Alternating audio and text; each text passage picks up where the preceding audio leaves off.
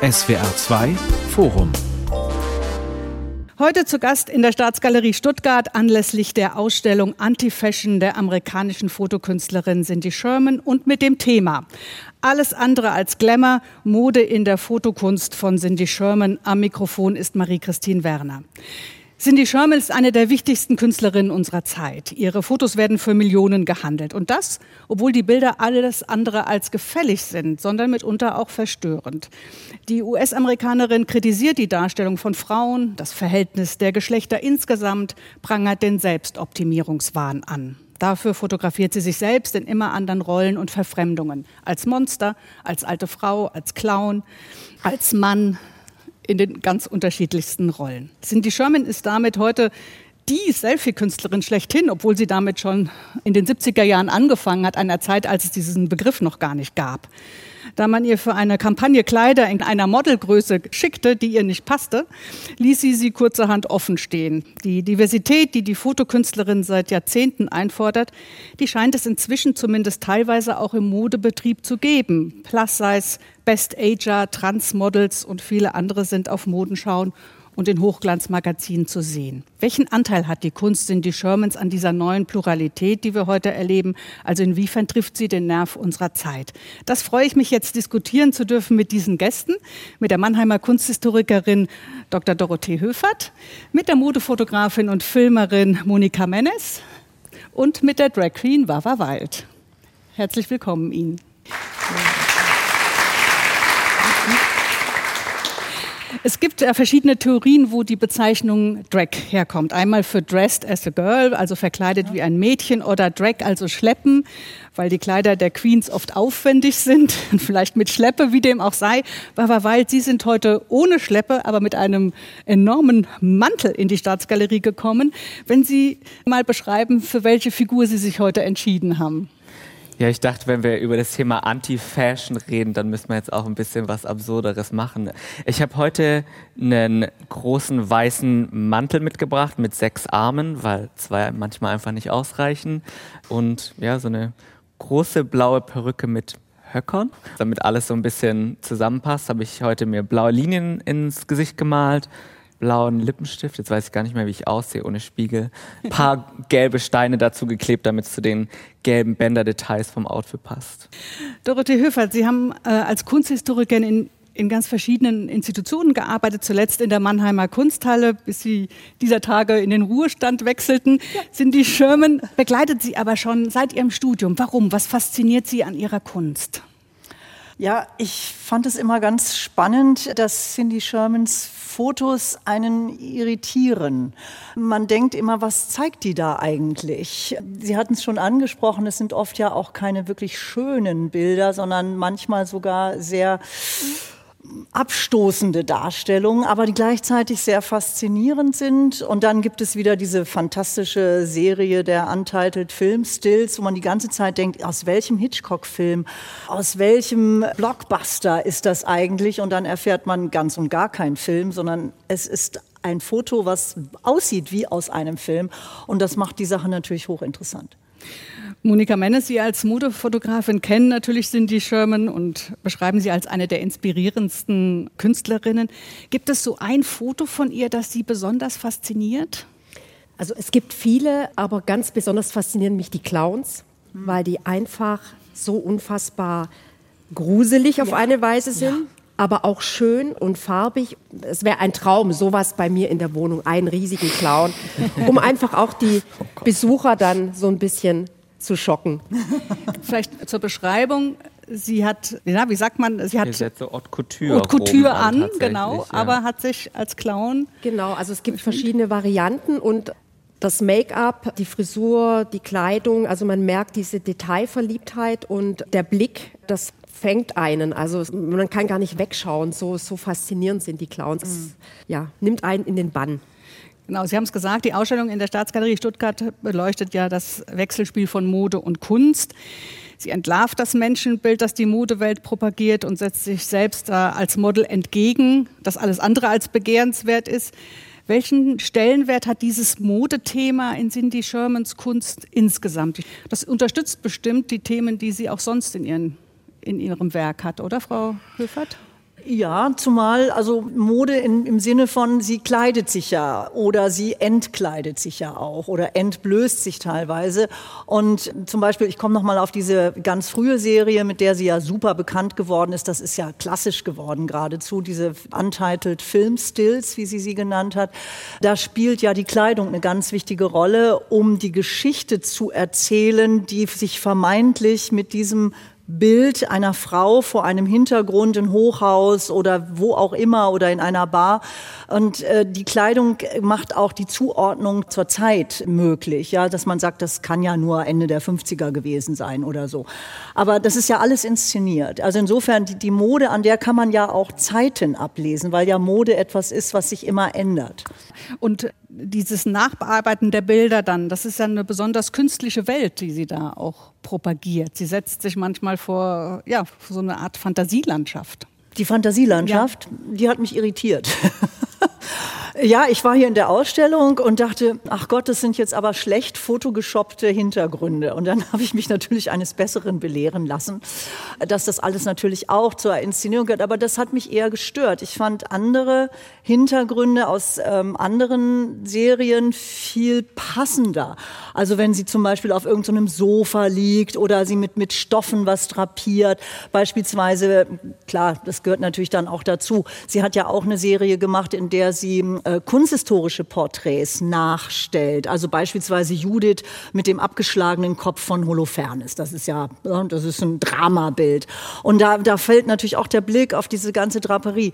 Und wenn ich dann sehe, wie sie diese späteren Modefotos, wie sie die vor zum Beispiel so eine Art Venedig-Ansicht oder so, die aber sofort erkennbar ist, als das ist ja gar nicht wirklich Venedig, sondern das ist halt irgendwie gesampelt oder, oder übereinandergelegt oder weiß ich nicht, KI, keine Ahnung. Da frage ich mich dann, was bringt das eigentlich? Das hat mich nicht so überzeugt, sage ich ganz ehrlich. Ich muss sagen, dass ich rein optisch sind es jetzt auch nicht meine, meine Lieblingshintergründe. Vor allem ist es teils ja so auch so Bäume übereinander gelegt und so mm. gespiegelt.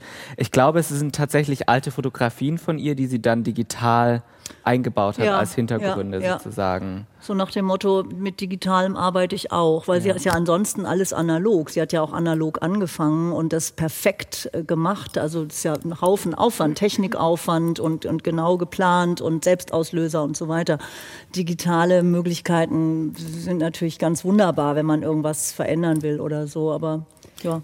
Also ich muss ehrlich sagen, mich hat das eher, ich fand das eher spannend, okay. weil sie sich ja wandelt. Mhm. Und ich bin ja auch schon lange in, in meiner Branche, ich beschäftige mich seit 20 Jahren mit Modefotografie und ah, irgendwann mal wird es langweilig, immer dasselbe zu machen. Ja, und sich öffnen, neue, neue Möglichkeiten zu nutzen. Oder es gibt jetzt das Digitale, das hat sie auf ihre Weise genutzt. Ja. Sie hat es wirklich so gemacht, dass so habe ich es nicht gesehen. Also es ähm, ist nicht es perfekt. Ist eine, nee, ist, aber das macht sie ja so toll. Ja, natürlich. Weil sie es dann auf ihre eigene Weise ja, gemacht hat. Okay, also so als könnte sie noch nicht richtig mit Photoshop umgehen. Was ja, sie natürlich kann, also selbstverständlich. Naja, also Cindy Sherman ist super. Also. Ja. wenn sie immer nur dasselbe ja, machen klar. würde. Und das ist jetzt auch so ein Punkt, weil Sie KI angesprochen ja. haben. Ich bin gespannt, ob sie das auch nutzen wird. Richtig, das wäre um, auch meine nächste Vermutung. Ja. Da, da, kommen wir noch mal drauf zurück. Mhm. Sie hat ja erstmal den Modezirkus, will ich jetzt mal sagen, abgelehnt, aber inzwischen macht sie ja Kampagnen für große Labels. Äh, ja, genau, schon, schon eine ganze Weile. Die, die freuen sich natürlich, sich mit der großen Künstlerin zu schmücken. Äh, und sie bedient dann natürlich auch irgendwo eine Branche, die sie eigentlich ablehnt. Sie hat mal irgendwo gesagt, sie liebt Mode, aber sie liebt nicht die Branche. Ist das inkonsequent oder moralisch verwerflich oder einfach nur schlau, sich auch was vom Kuchen abzuschneiden? Also ich finde, dass sowas tatsächlich ja immer ein bisschen ein Spagat ist. So, was ich mache, ist ja genauso auch quasi erstmal für mich und Kunst, aber wenn ich irgendwie davon leben will, dann muss ich auch eine Möglichkeit finden, wie das ja für andere Leute auch funktioniert. Und ich finde, dass sie ja schon einen eigenen Ansatz gemacht hat und gerade bei den Modekampagnen, die hier ausgestellt sind, dann ja auch schockiert hat und teils dafür extra abgelehnt wurde. Ich finde eher spannend zu sagen, wie kann ich das für mich nutzen, wenn diese Clique sozusagen mich jetzt plötzlich mit an den Tisch lässt und sie sagt, okay, ich habe jetzt die ganze Zeit kritisiert, jetzt habe ich die Möglichkeit, es besser zu machen, wie würde ich es machen? So, das finde ich eigentlich einen ganz spannenden Aspekt daran. Das denke ich auch genau so. In der Modefotografie oder in den Magazinen, das ist ja auch immer ein Zeitgeist, der bedient wird. Und wenn man sich dem nicht unterordnet, dann ist man da gar nie drin, weil mhm. das ist dann praktisch wie so eine kleine Welt, in die kommst du nicht, wenn du eben nicht das machst, was eben gerade modern ist. Und dass sie es trotzdem geschafft hat bei den ganz großen Labels, das finde ich fast schon lustig. Dann hat sie das unterwandert. Das finde ich einfach, das, äh, das ist Finde ich super. Ja, so sehe ich das auch. Also es hat was Subversives, aber ich meine, man muss auch mal ganz klar sagen, Cindy Sherman ist Amerikanerin und äh, ich meine, das ist auch ein amerikanischer Markt und auch Modemarkt. Gerade die europäischen großen Modelabels verkaufen ja ganz viel auch nach USA.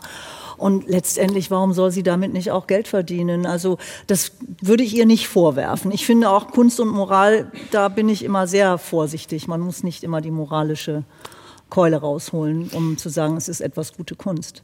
Trotzdem wollte ich es mal angesprochen haben. Ja. Sie sind, Frau Mennes, eine ja vielfach ausgezeichnete Modefotografin und Filmerin und arbeiten international. Und die Frauen auf ihren Fotos sind auch immer ein bisschen sexy in Szene gesetzt, manchmal auch frivol, selbstbewusst, aber auch immer. Wie wichtig ist Ihnen dieses Spiel mit den Geschlechterrollen, das ja auch im Werk von Cindy Sherman eine mhm. große Rolle spielt? Wie wichtig ist Ihnen das? Also ich teile meine Arbeit im Film und Foto. In meinen Filmen, die eben Geschichten erzählen, da liebe ich es auch so, so ein bisschen den kleinen fiesen Witz reinzubringen. Und da geht es dann schon auch um, wie Frauen miteinander umgehen, Eifersucht, Konkurrenz, solche Themen, die versuche ich da immer mit reinzubringen. In meiner Fotografie bin ich eher abstrakter und arbeite mit Körpern. Und da ist es so, dass ich fast ausschließlich mit Frauen arbeite in freien Projekten oder mit Tänzern und gerne auch mit Männern in High Heels. Sehr gerne. Das hätten wir auch geklärt. Wie, wie, arbeiten Sie, wenn Sie große Modestrecken planen? Wie viel gibt der Auftraggeber vor? Wie viel können Sie einbringen? Also wie wie ähm, frei ist man? Ja, dann? also es ist schon so, meistens, wenn ich jetzt gebucht werde für äh, eine Modekampagne, ist da nicht viel Spielraum für meine Kreativität, sondern da, da wird es abgesprochen und es wird das produziert, was der Kunde eben benötigt. In, ich trenne meine freien Arbeiten komplett davon, weil da verwirkliche ich mich und mache mhm. eben das, was mir gefällt, ganz konsequent. Und oft befruchtet sich das, dass dann eben ein Kunde das sieht und sagt, aber sowas hätte ich auch gerne oder das könnte ich mir vorstellen. Mach's nicht ganz so extrem, aber da kommt es so ganz leicht rein. Also da merke ich schon, dass diese freie, freien Arbeiten eben sehr wichtig sind, um auch neue Sachen auszuprobieren.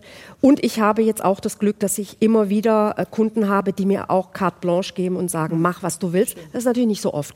So einmal im Jahr habe ich dann so ein spektakuläres Projekt und das bringt einen aber dann auch wieder weiter, weil dann es wird wieder gesehen und dann vielleicht denkt auch ein anderer Kunde, naja, sowas könnte ich mir auch mal vorstellen.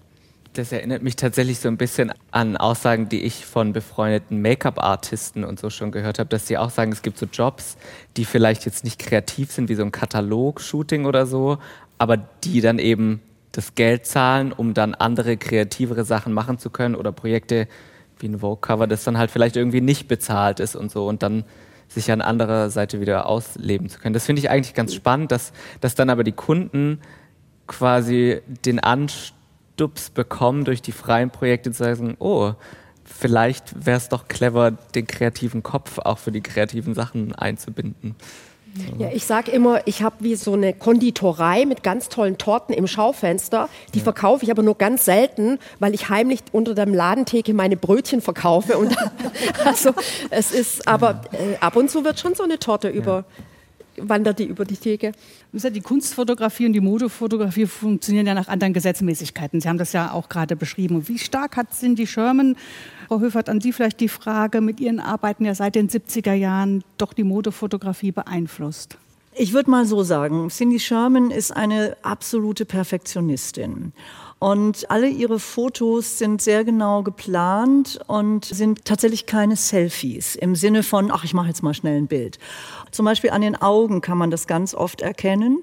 Wo setzt sie die Lichter? Wie kommen die Farben raus? Wie schafft sie Stimmungen? Und ich glaube, dass das natürlich ein Thema ist, wenn ich mir hochwertige Modezeitschriften anschaue, Vogue zum Beispiel. Das macht eben viel mehr Spaß, eine Vogue durchzublättern, obwohl ich vielleicht mit den Klamotten, die da gezeigt sind, gar nicht so viel anfangen könnte oder mich gar nie in die Idee brächte, ich wollte sowas anziehen. Aber die Fotos sind super, weil die sind natürlich perfekt, ja. Und eine tolle Modefotografie berührt sich eigentlich mit der Kunst. Das sehe ich ganz genauso. Also ich finde, Mode und Kunst in diesem Bereich sind, sind eigentlich Geschwister. Ich würde das gar nicht voneinander trennen. Aber ob jetzt tatsächlich Cindy Sherman einzelne Modefotografen, also sage ich mal Lindbergh oder so, das wüsste ich nicht. Keine Ahnung. Sie haben es gesagt, sie arbeitet am liebsten allein, ohne Assistentin. Ja, genau. Und das ist auch etwas, was Sie beide teilen, sowohl Frau Mennes als auch Wawa Wald. Sie haben mir erzählt, dass Sie am liebsten alleine arbeiten. Ja, also jetzt nicht am liebsten, aber schon allein aus pragmatischen Gründen so, ne?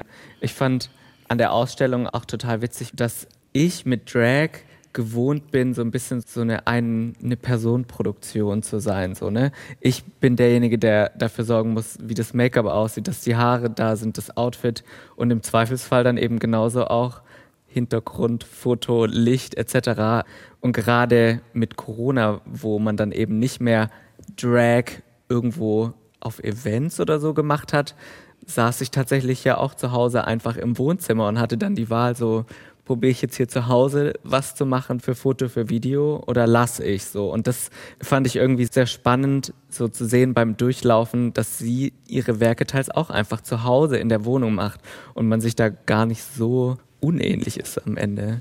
Also ich mache freie Arbeiten meistens auch ganz alleine mit dem Model. Vielleicht ist noch eine Make-up-Artist dabei, die schicke ich dann aber nach Hause, weil ich will meine Ruhe haben. Ich will dann was ausprobieren und wenn ein Team dabei ist, wie jetzt bei einem normalen Fotoshooting, dann sind ganz viele Leute drum, dann kann ich mich nicht frei machen.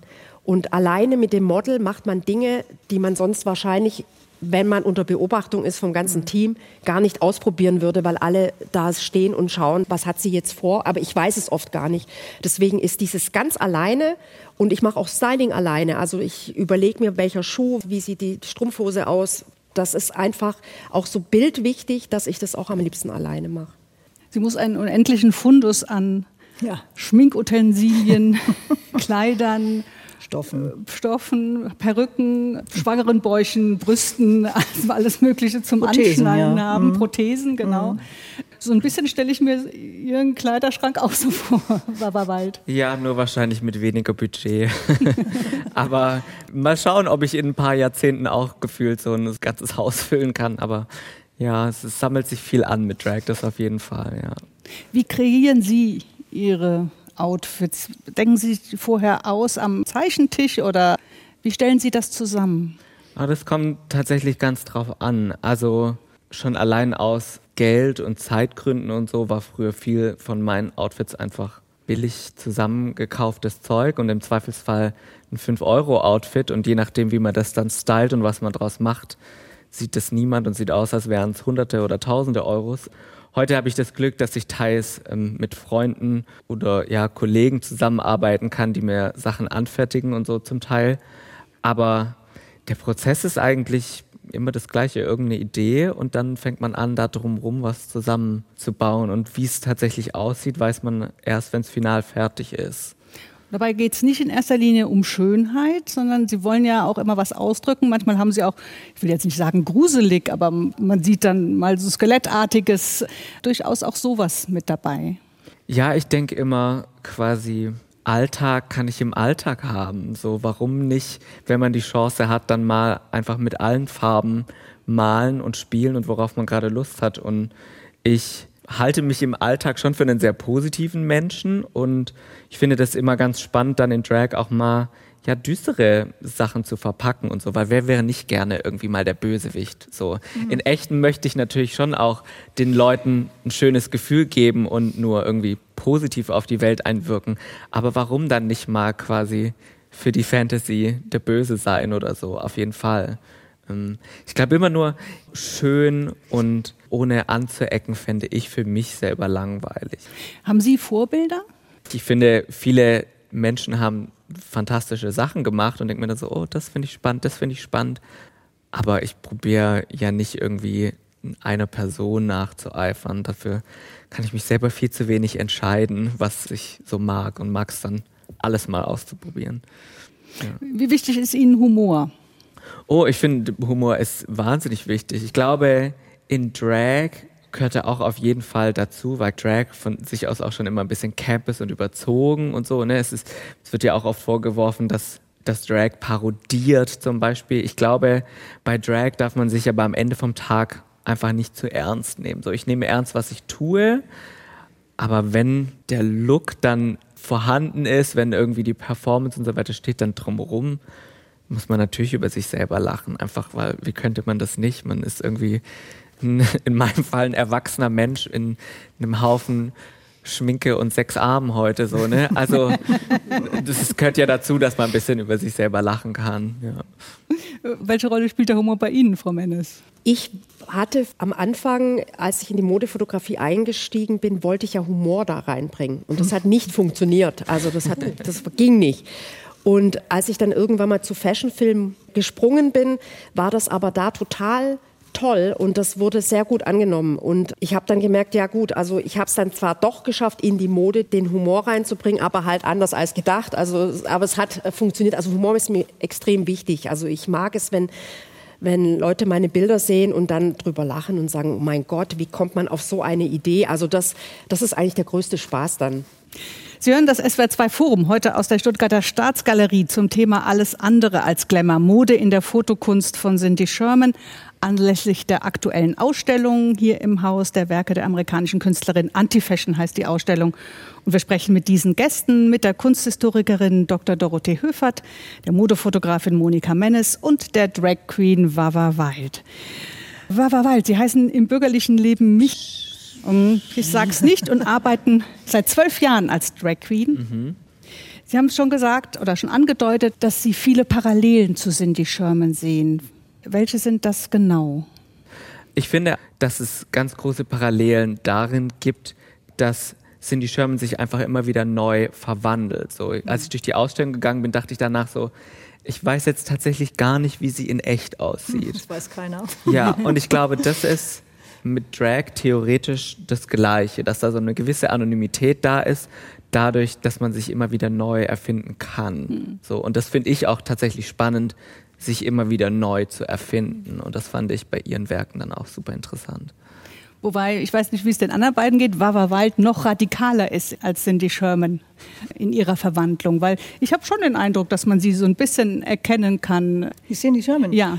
Ja, schon, natürlich. Also, also auch trotz Prothesen oder angeklebten Nasen, also die Augenpartie oder einfach so das Gesicht oder die Körperlichkeit, das äh, kann man schon erahnen. Aber letztlich hat sie ja auch mehr oder weniger verweigert, viel über sich preiszugeben. Sie gibt schon lange auch keine Interviews Interviews mehr in dem Sinne. Und es ist eigentlich auch nicht so wichtig, finde ich. Was geht es die Welt an, wer Cindy Sherman ist? Interessant ist ja, was Cindy Sherman aus sich macht. Und sie wiederholt sich eben nicht, selbst wenn ich diese Hintergründe so nicht so toll finde. Aber das, was sie da als Person äh, da von sich zeigt, da finde ich mich sofort wieder in Ideen oder habe eine Geschichte dazu oder kenne jemanden oder habe jemanden gesehen oder denke, ach, eigentlich würde ich auch gerne so eine Jacke tragen. Ne? Also das finde ich eben das Spannende an Cindy Sherman, dass sie das über so einen langen Zeitraum und auch immer wieder überraschende Wendungen macht. Also sie wiederholt sich eigentlich nicht. Ja, dass sie sich auch immer weiterentwickelt. Absolut, so, ja. absolut. Und das können nicht viele von sich ja. sagen. Irgendwer hat mir auch erzählt, dass sie mittlerweile auf Instagram ist und auch da entsprechend postet und so. Also sie scheint ja schon sehr da offen zu sein gegenüber Offenbar. allem Neuen und das, ja. das dann für sich auszuprobieren, was sie dann draus macht und wiederum zu kommentieren, wie bei dieser Influencer-Serie oder so. Das fand ich auch ganz interessant. Ja. Das äh, macht sie zum Teil noch extreme Fotos, die aber sich anlehnen an die Reihe, die in der Staatsgalerie auch zu sehen ist, diese Paarbilder, wo sie so sehr feminine Männer neben sehr maskulinen Frauen zeigt. Und was ich da spannend fand, der Habitus, also dieses in den Arm nehmen, äh, so joviale der Frau gegenüber. Was bezweckt sie damit, wenn sie das so zeigt? Ja, also eine der allerersten Serien hieß, glaube ich, Bus, also Bus, Busfahren. Und sie hat Stereotypen von Frauen, die in Bussen sitzen und fahren. Also wer sitzt denn überhaupt im Bus in Amerika? Also jemand, der kein Auto hat oder das Auto ist gerade nicht da. Busse sind ja anders als bei uns jetzt nicht so in den 70ern das entscheidende Fortbewegungsmittel. Und dann guckt sie ganz genau, was es da für Typen von, von Frauen gibt, ja, die, die so da sitzt oder die, die so da sitzt, ganz sicherlich. Da sitzen Männer da, ne, die, die die Handtasche so verkrampft da hat. Das hat die alles ganz genau beobachtet und diese Präzision, die spielt sie eigentlich weiter. Und, und das ist, glaube ich, etwas, was auch die Qualität ihrer späteren Werke ausmacht, dass sie genau weiß, welche Gesten zu welchem Typus, zu welcher inneren Verfasstheit gehören. Und so kann ich das sofort erkennen. Wenn Sie davon sprechen, ja, das ist so gönnerhaft, wenn jemand so den Arm, das sind Beobachtungen, die sie gemacht hat. Sie schaut eben ganz genau hin und kann das dann wiedergeben und wir können es dekodieren. In dem Moment werden wir aufmerksam. Ach ja, schau mal, so sieht das aus. Ja, typisch. Ja, das wollte ich gerade schon sagen, als Sie das angesprochen haben, weil ehrlich gesagt bin ich mir gar nicht so sicher, ob man auf den Fotos so eindeutig sieht, wer der Mann und wer die Frau ist, sondern mhm. wir interpretieren das sofort rein ja. durch die Art von der Körperhaltung, wie die Personen miteinander genau. umgehen und so. Weil wenn man die Figuren genau anschaut, finde ich ganz spannend, wie wenig die sich tatsächlich unterscheiden und wir trotzdem mm. direkt sagen, das ist A, das ist B oder wie auch immer, dass man direkt irgendwie mit sehr kleinen Veränderungen da den Blickwinkel verändern kann was ich so spannend fand, genau in dieser Serie, ist, man hat das Gefühl, man kennt die. Ja. Also ist, ich habe ich hab die schon mal irgendwo gesehen, gesehen ja. weil es dann so auf den Punkt ist und so echt wirkt, ja. dass jede Person so eigen ist, dass man das Gefühl hat, man hat die irgendwo schon mal gesehen. Sie seziert uns in gewisser Weise, oder? Absolut. Sie seziert uns. Ja, sie seziert oder? uns und sie zitiert uns aber auch. Also sie hält uns doch wirklich einen Spiegel mhm. vor. Unbedingt. Und, und das macht eigentlich Spaß, weil sie, weil sie einen dazu bringt, äh, mit Bewusstheit auch auf sich selber zu schauen, auf die eigenen Ängste, auf die eigenen, ah ja, da ist mal wieder was verrutscht, das sieht doch nicht so perfekt aus, man wollte doch aber eigentlich groß rauskommen und es hat aber gar nicht funktioniert. Und dann muss man es mit Humor nehmen. Aber es ist spannend, ob die Menschen dann sich dann selber erkennen. Oder ob die denken, das sind immer nur die anderen. Ja, das, das so. weiß ich ne? nicht. Nicht in Würde altern können, das sind nur die anderen. Genau. Ja, natürlich. Ja. ja. Gerade bei der Influencer-Serie, wenn sie da tatsächlich irgendwie sich an echten Fotos exakt orientiert hat und so, das fände ich auch lustig, wenn die Person da durchläuft und denkt so, hm, Moment, bin das ich? Habe ich genau diese gleiche Pose schon mal gemacht? So weil sie spielt ja schon auch mit Archetypen, also auch, wie Sie gerade gesagt haben, die nicht älter werden wollende Frau in diesem Pelzmantel, die so ein bisschen operiert aussieht und so. Man, man erkennt sofort die Person, die es darstellen soll, sozusagen, oder den Personentyp. Und das finde ich ganz spannend, weil es einem ja selber so, so vorhält, was man selber so für Sachen verinnerlicht hat, quasi. Sie ist ja sehr präsent und, und eine sehr natürlich bekannte Künstlerin. Seit 50 Jahren haben wir schon jetzt mehrfach gesagt und seit den 70er Jahren aktiv und hat mit sicherlich auch die queere Szene sehr beeinflusst und vielleicht auch sogar die Drag-Szene in Amerika zumindest beeinflusst, die ja auch ein paar Jahre später dann ihren Ursprung hat, so Anfang der 80er Jahre. Wie sehr schätzen Sie die Möglichkeit ein, dass das so ist? Das finde ich immer ein bisschen schwierig zu sagen, weil Drag grundsätzlich ja eine queere Kunstform ist. Ich kann mir schon vorstellen, dass sie als in New York lebende Frau da durchaus mit in Kontakt gekommen ist. Inwiefern sie jetzt die Kultur beeinflusst hat, ist immer ein bisschen, bisschen schwierig zu sagen. Ich glaube, es gibt durchaus Parallelen in der Herangehensweise, so, ne? wie, sie, wie sie quasi hinterfragt, mit welchen Stereotypen wir aufwachsen und so und mit welchen Rollenbildern sie vermutlich dann auch entsprechend konfrontiert war und so. Das sind natürlich auch Fragen, die man sich als queerer Mensch stellt, wenn man feststellt, oh, meine Umwelt geht immer davon aus, dass ich jemand anderer bin, als ich tatsächlich wirklich bin und findet es vielleicht auch schlecht, wer ich bin. Und dann muss man natürlich anfangen zu hinterfragen, okay, welche Annahmen, die die Welt an mich hat, passen für mich vielleicht einfach gar nicht. Und was mache ich jetzt da draus und wie möchte ich mein eigenes Leben leben? Und ich glaube, das klingt schon so ein bisschen bei ihr mit, aber ich glaube, das liegt auch einfach daran, dass, dass Frauen auch jeden Tag alle möglichen Vorurteile gegen den Kopf geknallt bekommen und, und dann offenbar irgendwann halt auch sagen müssen, so, entweder ich beug mich dem oder ich kämpfe jetzt und, und kämpfe dann jeden Tag dagegen an. Also ich, zumindest finde ich schon, dass da einiges an Feminismus auch drin ist, so dass oh, sie ja. nicht sagt, ich möchte jetzt nur die junge, hübsche Frau sein und, und zierlich und wie auch immer, sondern dann sagt so, jetzt machen wir es auch grotesk und anders und ich, ja, also ich glaube, dass ähm, Cindy Sherman, obwohl sie selber jetzt gar nicht äh, sich positioniert hat als äh, feministische Künstlerin, ganz im Gegenteil, auch keine besonderen politischen Statements abgegeben hat.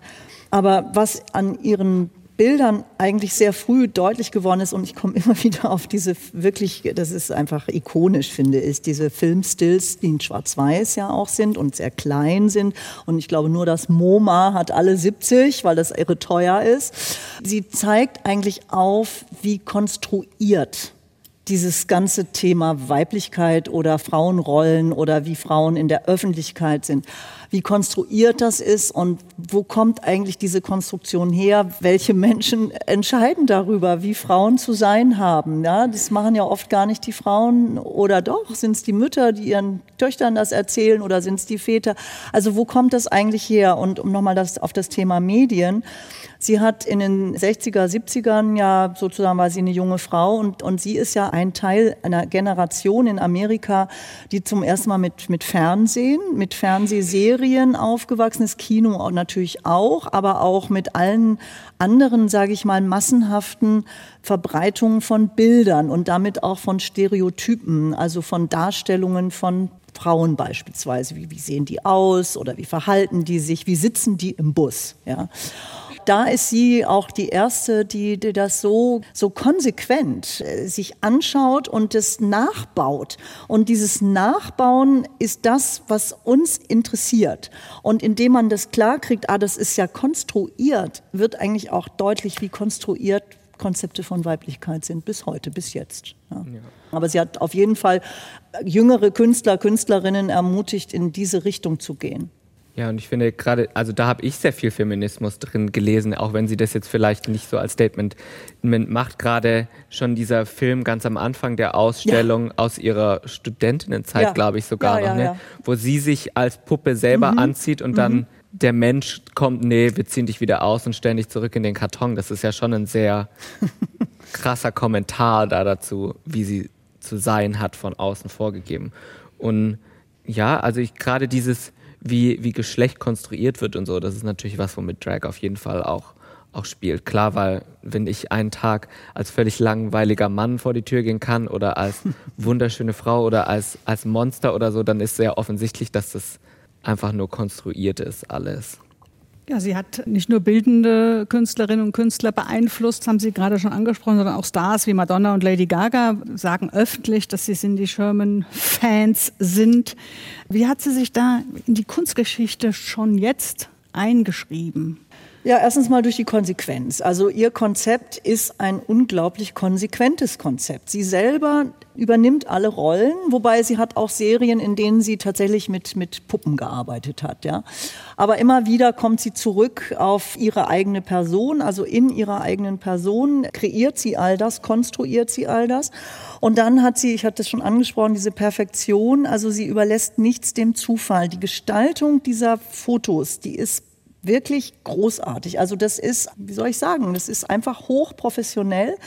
Dadurch kommt natürlich auch eine Qualität, eine Fotoqualität, eine Bildqualität, eine formale Qualität, eine farbliche Qualität und dann natürlich die inhaltliche Qualität und das über einen so langen Zeitraum. Also sie ist einfach eine der ganz großen und, und das hat natürlich mit dieser intensiven Arbeit, also sie bezeichnet sich selber auch als absoluten ja, Workaholic oder Arbeitstier, Perfektionistin und so weiter. Also das macht man nicht mal eben nebenbei. Das ist kein Geniestreich, sondern das ist wirklich harte Arbeit über einen ganz, ganz langen Zeitraum und sich auch immer wieder reflektierend. Insofern ist sie in der Kunstgeschichte angekommen. Und sie hat auch ein wahnsinniges Fachwissen, was Mode anbelangt. Ah das ist auch so ein Punkt, weil wenn man in der Ausstellung ist und ins Detail mal ganz nah die Bilder sieht, dann sieht man die Stofflichkeit, wie sie die mhm. Sachen zusammenstellt, wie sie die Muster zusammen. Mhm. Das ist ja nicht wahllos, sondern das ist ja mit einem ganz großen Wissen über Mode, wie man sowas ja. auch ausstattet. Ja. Also das ist Wahnsinn.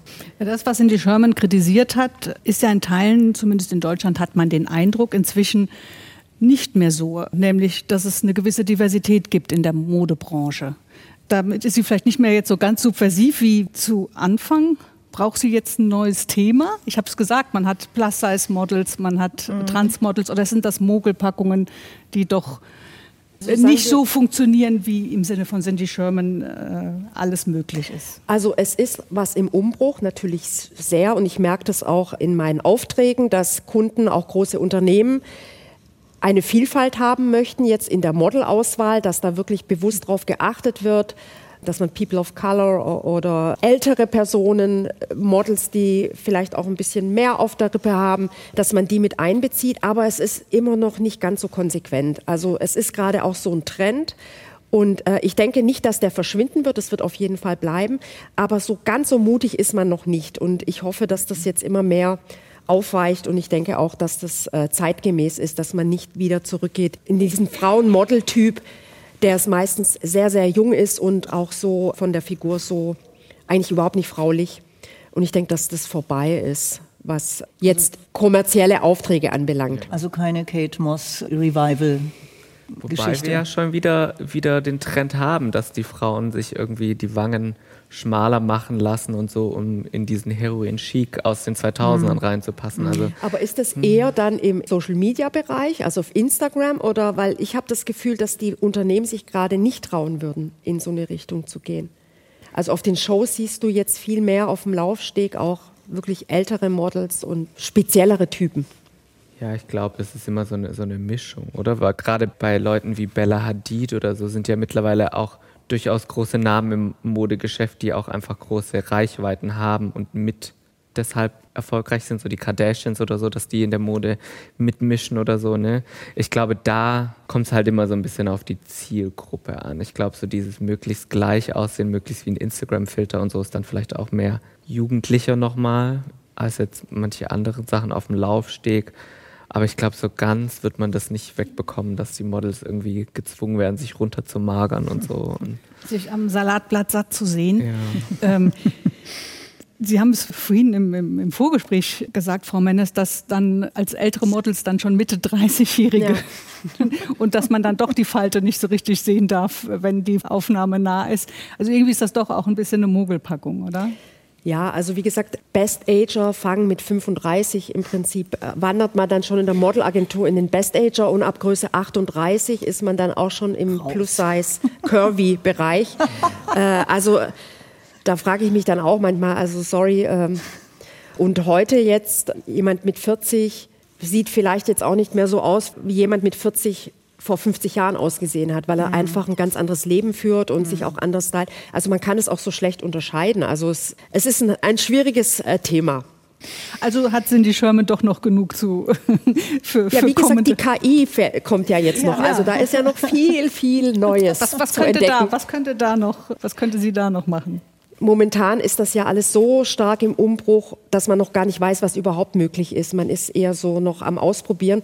Aber ich glaube, dass sie für sich irgendwas finden wird, um wieder was ganz Eigenes zu machen und wieder eins draufzusetzen, sozusagen. Also was sie ja mit den Prothesen und Make-up und Perücke gemacht hat, erleben wir ja heute einfach mit digitalen Filtern, die, die mhm. das Gesicht verändern und so. Das könnte natürlich auch in die Richtung weitergehen. Aber der Unterschied bei den Prothesen ist, das kann man sehen. Man sieht sofort, dass das eine Brustprothese ist oder dass sie sich eine Nase aufgeklebt hat. Also sie verwischt ganz und gar nicht die Grenzen. Also es sieht eben nicht aus wie mit Filtern, ne, dass plötzlich alles aussieht wie echt, sondern im Gegenteil, sie macht diesen Bruch deutlich. Und das ist ja dann auch das, was einen dann so ein bisschen auch wieder zurückzucken lässt, ne? wenn du dann plötzlich siehst, wie künstlich das ist, was sie sich da umschnallt oder aus der Bluse rauspurzeln lässt.